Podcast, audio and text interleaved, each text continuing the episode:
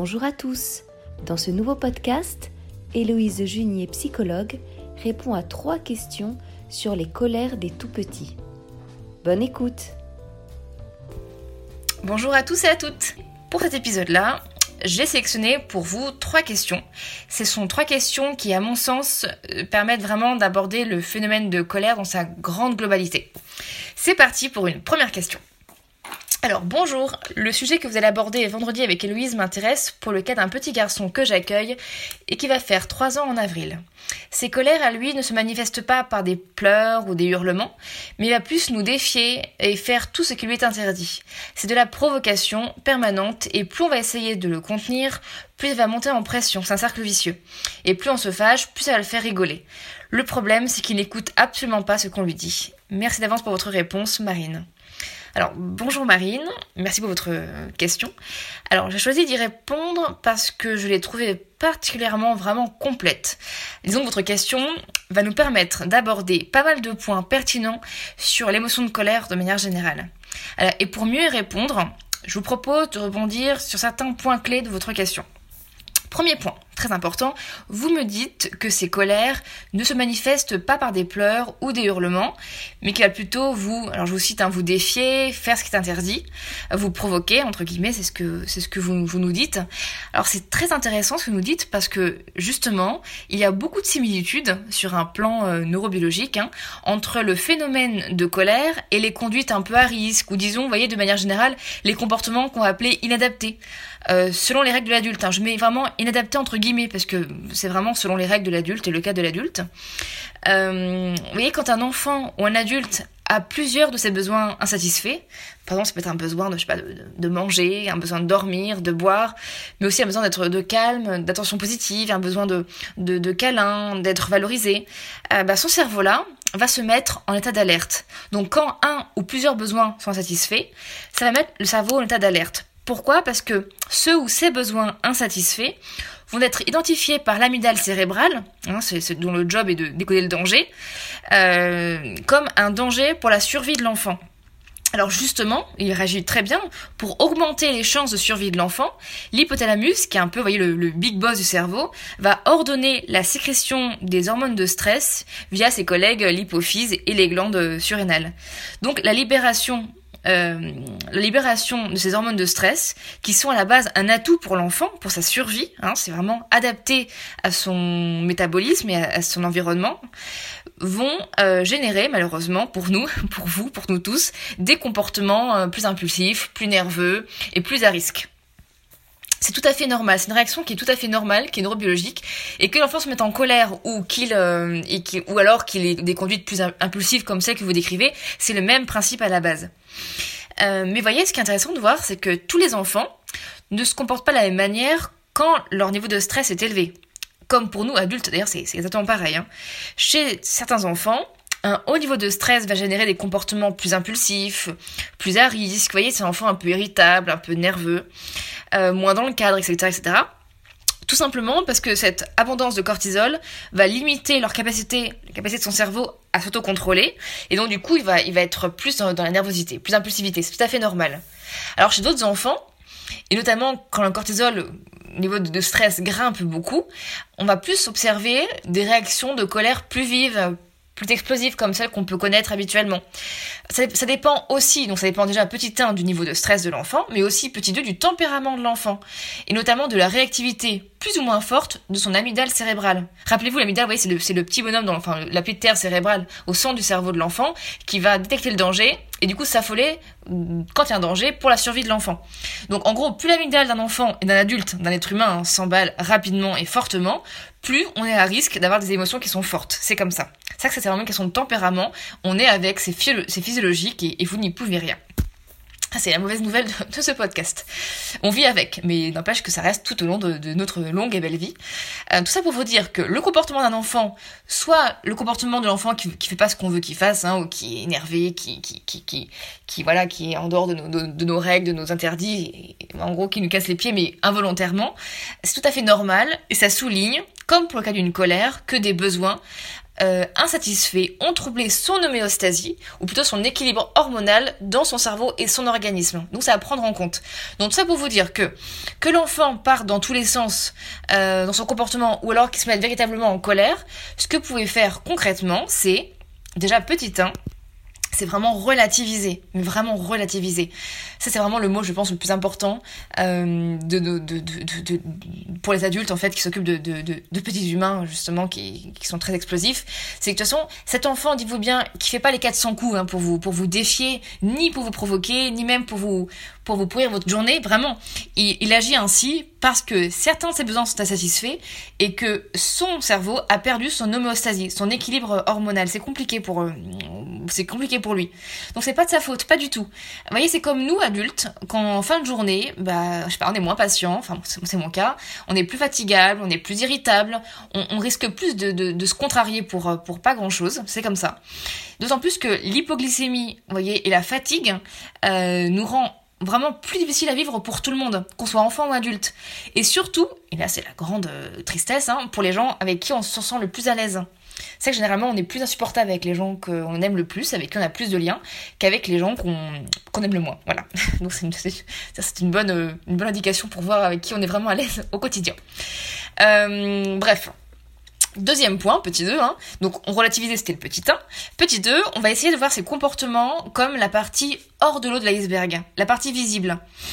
Euh, cet enfant-là a des comportements qui sont, entre guillemets, je répète, hein, inadaptés. Ok, ça c'est la partie visible. Demandez-vous ce qui se passe sous l'eau, dans la partie invisible de l'iceberg. Autrement dit, demandez-vous pourquoi il agit ainsi Et surtout, de quoi il a besoin Est-ce qu'il a assez mangé? Est-ce qu'il a assez dormi? Est-ce qu'il a assez bu? Pas d'alcool, hein, de l'eau. Je dis ça parce qu'en fait, une étude de 2014 met en évidence que 85% des enfants ne buvaient pas assez d'eau la journée, et que cela pouvait engendrer beaucoup d'irritabilité pour nous aussi adultes.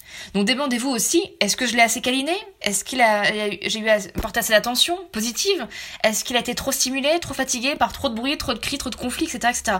Donc posez-vous la question du pourquoi et surtout de quoi il a besoin. Et le petit 3, c'est que, bien sûr, vous allez me dire, je, j'imagine déjà me répondre, mais, mais on sait pas, on peut pas savoir ce qui se passe dans sa tête. Des fois, on n'est pas au courant de tout ce qui se joue dans sa tête. Et effectivement, ce qui se passe dans la tête d'un enfant euh, gardera toujours une part de mystère. D'ailleurs, tant mieux, comme ça, ça fait beaucoup de travail pour les psys. Mais n'empêche que souvent, on n'a pas les, réponses à ces questions-là. Pour autant, le seul fait de vous poser cette question, de savoir à quoi il a besoin, vous permettra d'ouvrir une porte. Une porte vraiment dorée, en or, pailletée, ce que vous voulez, c'est celle de l'empathie. C'est-à-dire que, en ayant une porte empathique, c'est-à-dire en ayant, en, ayant, en vous posant la question de quoi il a besoin, vous vous dites, c'est pas contre moi qu'il en a. Cet enfant-là, il a un souci, je vais l'aider à s'en sortir. Vous avez une réaction qui va être beaucoup plus chaleureuse, beaucoup plus tendre. C'est peut-être tout simplement, vous voyez, de, faire une pause, de le prendre dans vos bras, de le câliner, de lui lire un livre pour qu'il se, vraiment pour qu'il se pose, pour que d'un coup il descende un petit peu. Et, surtout, en fait, de pas lui en vouloir. C'est ça, vraiment, vous êtes empathique et vous essayez de pas lui en vouloir. Et si vous êtes à votre domicile, par exemple, vous pouvez aussi lui donner, si vous sentez qu'il est en hypoglycémie, vous pouvez aussi lui donner une petite collation avec des sucres lents, genre du pain complet, juste comme ça, euh, pour l'aider à tenir jusqu'au moment du repas. Parce que souvent aussi, c'est vraiment lié, euh, les enfants sont plus, enfin, sont plus durs à vivre selon notre perception d'adulte, hein, vers, voyez, vers 11h, 10h30, 11h, 11h15, parce qu'ils sont pas encore mangés et que, et que c'est aussi compliqué pour, euh, pour, euh, pour leur hypoglycémie. alors, par ailleurs, c'est intéressant, votre deuxième partie de question. Vous précisez qu'il se met souvent à rigoler quand vous énervez. ça, c'est quelque chose qui revient très souvent dans les témoignages. Et c'est ce que beaucoup d'adultes, parents, professionnels, hein, prennent pour de la provocation. Et à tort, vraiment à tort. Euh, à vrai dire, les choses sont bien plus simples qu'elles sont dans l'air. Euh, un enfant, partons de la base, hein. un enfant, un jeune enfant, un enfant plus âgé, mais surtout un jeune enfant, n'aime pas du tout voir un adulte s'énerver. Et encore moins s'énerver contre lui. Et vous imaginez le truc, c'est terrible. L'adulte qui est en charge de la survie et de son bien-être de l'enfant se met en colère. Ça veut dire que tout s'effondre, son porte-avions s'effondre. C'est un peu comme si le toit de notre maison est en train de s'effondrer en plein orage. C'est très compliqué pour nous à vivre, et pour l'enfant, c'est vraiment très compliqué pour lui à vivre. C'est-à-dire que votre expression faciale de colère et toute votre communication non verbale va générer énormément de stress dans son petit cerveau. Or, l'enfant a remarqué inconsciemment que depuis qu'il était bébé, depuis qu'il est né, quand il se met à sourire, l'adulte en face de lui se met aussi à sourire et non, non pas à s'énerver ou à sangloter. Généralement, quand un enfant sourit, l'adulte sourit. D'ailleurs, c'est l'un de mes sujets de, de ma thèse que j'ai rendu il y a deux semaines. donc vous voyez, c'est vraiment, on, voit en maternité, hein, quand un bébé sourit, même c'est un sourire qu'on peut estimer endogène, euh, ça a quand même une réaction sociale parce que l'adulte sourit aussi. Bref, donc du coup instinctivement, quand il vous fait une tête, lui faites une tête de 3 mètres de long, vous voyez, vous êtes une tête complètement dépitée, en colère, ce que vous voulez, il cherche naturellement à vous redonner le sourire en souriant vous-même, hein, en souriant lui-même, pardon, voire en rigolant. Mais c'est pas du tout une tentative de manipulation, c'est pas du tout conscient, c'est pas du tout conscientisé, c'est vraiment une forme de réflexe conditionné et nerveux. Je sais pas si vous voyez ce que je veux dire, c'est vraiment quelque chose de beaucoup plus instinctif que ça. C'est la survie. Parce que sa survie à lui dépend de vous. Parce que ça, ça il reste un être au cerveau complètement immature, hein, qui n'arrivera pas d'ailleurs à maturité avant l'âge de, 25-30 ans, ce qui, est quand même, ce qui est quand même assez tard. Bon, et un dernier point pour la route. Un enfant de cet âge-là, vraiment de, manière générale, hein, c'est important de le préciser, mais n'a de toute façon pas la capacité intellectuelle de défier ou de provoquer qui que ce soit. Vraiment, provoquer quelqu'un, nécessite d'être décentré. On en a déjà parlé un petit peu dans les épisodes précédents, mais ça veut dire que de comprendre que l'autre a un point de vue, euh, une perception, des croyances différentes des siennes. Or, les recherches en psychologie du développement nous montrent clairement qu'un enfant n'est pas pleinement décentré avant l'âge de 4 ans et demi, 5 ans. Et encore, pour manipuler intentionnellement l'interlocuteur, comme le ferait un adulte, il faut des compétences cognitives et sociales qui n'émergent pas avant au moins 6 ans. Donc du coup, autant dire que au vu de la tranche d'âge que vous accueillez au quotidien, donc celle des 0,4, 0,3, 0,4, vous êtes tranquille sur ce point. Voilà, ça c'était la bonne nouvelle de la fin. J'espère en tout cas que, que, ma réponse vous aura donné quelques éléments pour alimenter votre réflexion et vos pratiques euh, au quotidien. C'est parti pour une deuxième question. Bonjour, comment concrètement gérer les grosses crises d'un enfant de 2 ans? Et puis, comment les éviter? On essaie de lui proposer des choix, mais cela reste difficile. Par exemple, pour changer la couche, on lui demande s'il veut aller sur le pot ou sur les WC, mais il n'exprime aucun choix et répond uniquement non. On ne sait plus par quoi passer. Alors bonjour à vous et merci pour votre, question. Alors dans la question précédente, on vient de voir euh, comment décrypter l'émotion de colère ou bien les comportements nerveux et impulsifs de l'enfant, en cherchant finalement lequel ou lesquels de ses besoins sont insatisfaits. On vient de voir aussi que, quel que soit le comportement de l'enfant, il faut idéalement lui apporter une réponse empathique, tendre et chaleureuse. Ce qui implique que vous soyez vous-même hein, aussi zen qu'un psy médite, ou presque, parce que finalement quand on est fatigué, on répond beaucoup moins bien aux émotions des autres, ce qui est tout à fait normal. Et donc ça, être aussi zen qu'un psy qui médite, autant dire que c'est pas toujours gagné, notamment si on est en fin de journée, et notamment si on si on a faim, tout simplement. Donc à présent, pour rebondir sur votre question, je vous propose de voir ensemble comment réagir concrètement physiquement à la crise de colère d'un enfant. Tout d'abord, euh, l'idée n'est pas du tout d'arrêter sa colère coûte que coûte ou de l'éviter, hein, pour reprendre votre idée. Toute colère inclut une phase de, charge, quand le stress monte, et une phase de décharge, c'est-à-dire quand l'enfant explose de colère. Si vous stoppez l'enfant alors qu'il n'est qu'au début de sa phase de décharge, il risque d'avoir un niveau de stress toujours aussi élevé et donc de se remettre en colère la minute d'après, à la moindre contrariété. Ce qui est logique finalement, car son cerveau ne sera pas du tout capable de tout encaisser. L'idée est donc non pas d'arrêter ou d'éviter la, colère de l'enfant, mais plutôt de l'accueillir. Et oui, c'est accueillir. Et je sais que c'est accueillir n'est pas, quand on parle de colère, ce n'est pas un mot qui nous paraît, euh, qui paraît complètement naturel. On a plus tendance à, éviter ou à contrecarrer la colère que, vouloir l'accueillir. Il n'empêche que quand un enfant est, est, en colère et quand il vit sa colère, quand il la vit pleinement, généralement, après la colère, bah, il est quand même beaucoup plus cool à vivre et c'est là que les liens se tissent aussi avec l'entourage. Donc vous voyez, moi, vous voyez quand ma fille euh, de, de, de, 4 ans fait une colère, bah je me, enfin, fait une colère, c'est pas mon bon terme, mais quand elle se met vraiment en colère très fortement, quand elle est submergée par sa colère, et ben après elle est beaucoup plus détendue, on se resserre, et nos liens, et je trouve ça vraiment un grand privilège d'adulte, je trouve. Voilà, j'ai une vision très positive de, de, de l'émotion. Il n'empêche que quand un enfant explose de colère, ou plutôt quand son cerveau est submergé de cortisol, hein, apportez-lui de l'ocytocine. On sait aujourd'hui que l'antidote du cortisol, ça reste l'ocytocine, c'est-à-dire l'hormone de l'attachement, l'hormone du lien social. Concrètement, quand il explose de colère, prenez-le dans vos bras, autant que possible, avec beaucoup d'empathie, beaucoup d'humanité. Et s'il refuse, touchez sa peau, hein, parce que le, contact peau à peau est la voie royale de sécrétion d'ocytocine. Donc touchez-lui le visage, que vous voulez, les mains, le, dos, tout ce que vous voulez. Il faut en, tout cas qu'il y ait un contact peau à peau. Et dites-lui que vous êtes là. Dites-lui qu'il peut compter sur vous, même en pleine tempête. C'est vraiment dans ces moments-là, en fait, qu'on crée aussi beaucoup de liens, euh, adultes, enfants. C'est quand on montre à l'enfant qu'il peut compter sur nous, même quand tout va mal, même quand tout explose de colère. Euh, cette réaction empathique que vous aurez, vous, à son égard, va vraiment l'aider à apaiser la partie émotionnelle de son cerveau, notamment son amygdale, et à développer son intelligence émotionnelle. Car dites-vous bien que plus l'enfant sera entouré de personnes qui régulent leur propre colère, et qui réguleront aussi celle de l'enfant, et mieux, il régulera lui-même ses propres émotions quand il grandira. Ça aide vraiment à la maturation cérébrale, c'est vraiment quelque chose de très important pour lui. Maintenant, voyons à présent la seconde partie de votre question. Alors, vous nous dites aussi que quand vous lui donnez le choix, histoire d'éviter une explosion de colère, justement, il vous répond souvent non. Là, on est bien embêté. On dit, mais à quoi bon faire des efforts puisque de toute façon, il nous répond non. Je, comprends votre désarroi. Euh, alors ça aussi, sachez que la réponse, euh, l'enfant ne sait pas quoi répondre, c'est tout à fait normal, c'est logique. Ça fait partie de son développement. En fait, on, on sait qu'un jeune enfant a du mal à faire un choix, un vrai choix. Vous voyez, un vrai choix entre deux, trois items, par exemple. Parce que faire un vrai choix, on revient de fait à inhiber l'un des items pour choisir un autre. Vous voyez ce que je veux dire C'est vraiment, c'est, vraiment une question de choix, c'est vraiment une question d'inhibition. Or, pour inhiber l'un des items ou l'un des choix, il faut avoir un cerveau frontal mature. Le souci, du tout petit, du petit humain, jusqu'à encore pas mal d'années, euh, c'est que la partie frontale de son petit cerveau mignon, celle qui gère l'autocontrôle, l'inhibition, euh, la régulation émotionnelle, enfin, tout, vous voyez toutes les toutes les euh, fonctions qui sont très très très appréciables à l'âge adulte, et ben cette partie-là, elle est pas mature mais vraiment pas du tout. Et d'ailleurs, elle arrivera à maturité, à pleine maturité, à l'âge de 30 ans environ. Donc c'est vraiment extrêmement tard. Du coup, dans le cas d'un jeune enfant, il n'est pas du tout utile de lui poser des questions sous forme de, choix. Parce que ça, ne marchera pas.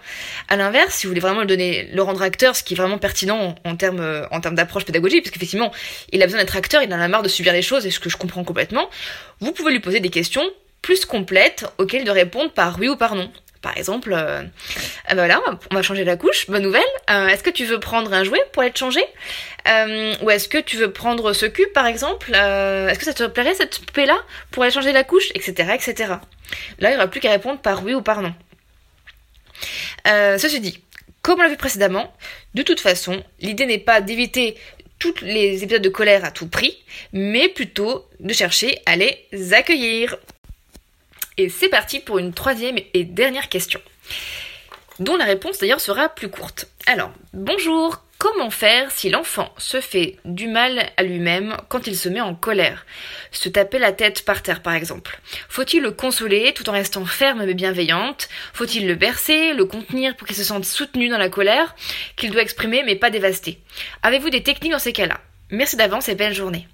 Alors bonjour à, vous également. Donc voilà vraiment une excellente question. Alors c'est vrai que ma réponse, comme je disais, hein, sera plus courte que pour les questions précédentes, puisqu'on a déjà abordé pas mal de, points clés sur cette émotion de colère. Mais néanmoins, cette question, ce qui est chouette, c'est qu'elle aborde un point qu'on n'a pas abordé précédemment, c'est celui euh, de l'enfant qui se fait mal pendant la colère, ce qui arrive souvent.